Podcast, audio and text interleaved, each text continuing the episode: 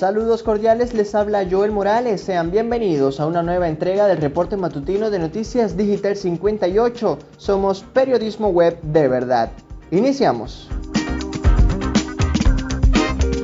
Arrancamos con el acontecer informativo nacional. Autoridades reportan 18 fallecimientos a causa de la COVID-19.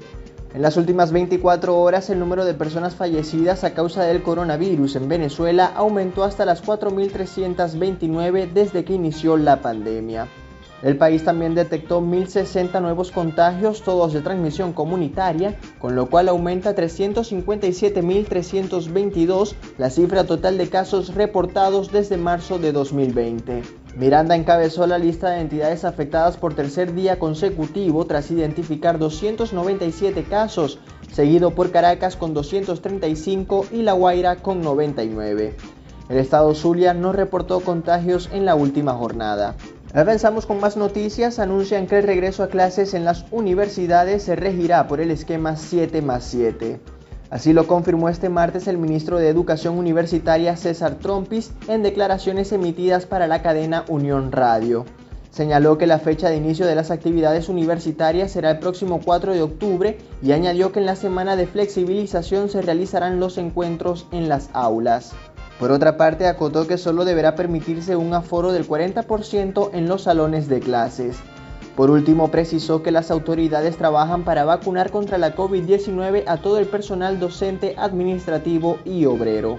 Continuamos con más información. Falleció en Mérida mujer contagiada con hongo negro.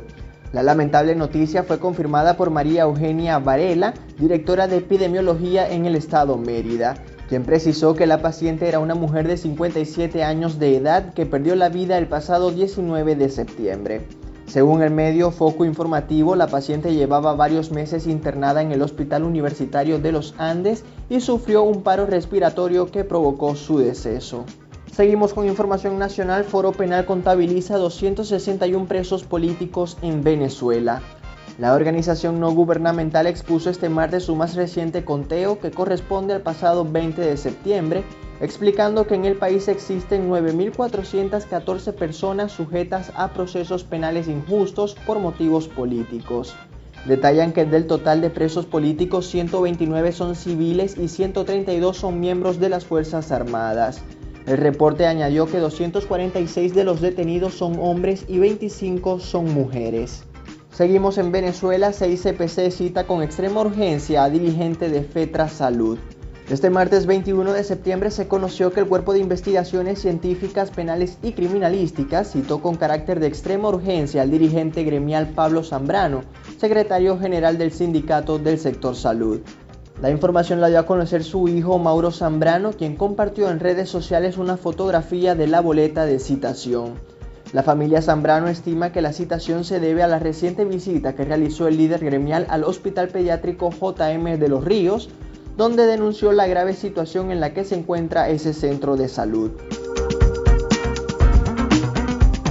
En este momento hacemos un recorrido por el mundo. Iniciamos con la Asamblea General de las Naciones Unidas. Biden promete una nueva era diplomática tras la retirada de Afganistán. El presidente de Estados Unidos dijo este martes que su país está abriendo una nueva era de diplomacia tras poner fin a un periodo de guerra imparable con la retirada de Afganistán. En su primer discurso ante la Asamblea General de la ONU, Biden aseguró además que el mundo está empezando una década decisiva para el futuro del planeta que dependerá de la capacidad de los países de reconocer su humanidad común y actuar unidos. Permanecemos en Norteamérica, el Partido Liberal gana las elecciones generales de Canadá. El partido de gobierno ganó las elecciones generales celebradas el pasado lunes según las proyecciones de la radio-televisión canadiense CBC, lo que supone la tercera victoria consecutiva para su líder Justin Trudeau. A falta del recuento de gran parte de los votos en el centro y oeste del país, CBC señaló que los liberales han conseguido al menos 150 de los 338 diputados de la Cámara Baja del Parlamento, lo que abocaría a Trudeau a un nuevo gobierno en minoría. Permanecemos en la región, canciller de México aborda con secretario de Estado estadounidense crisis de haitianos en la frontera. El canciller mexicano Marcelo Ebrard abordó la crisis de decenas de miles de migrantes haitianos varados en la frontera en una llamada con el secretario de Estado de Estados Unidos, Anthony Blinken. Ebrard planteó a su homólogo estadounidense la necesidad de dar una respuesta regional a esta situación, según reveló el propio ministro en una rueda de prensa.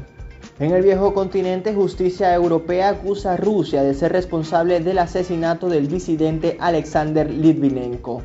El Tribunal Europeo de Derechos Humanos falló este martes que el envenenamiento mortal en 2006 de Litvinenko con polonio 210 ocurrido en el Reino Unido es imputable a Rusia tras la negativa a enviar los documentos de la investigación y al no refutar la posible implicación del Estado.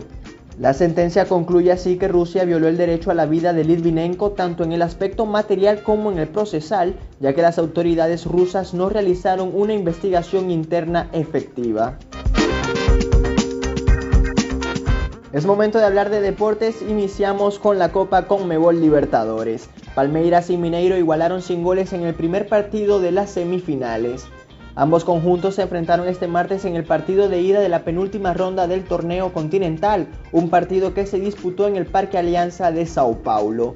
A pesar de la ventaja que otorga la localía, el Palmeiras se mostró muy inferior al equipo negro y blanco, que logró acercarse al área rival con mucho peligro en 11 oportunidades, sin embargo no pudo concretar el ansiado gol. Los dos equipos brasileiros volverán a medirse el próximo martes 28 de septiembre para definir quién avanza a la gran final.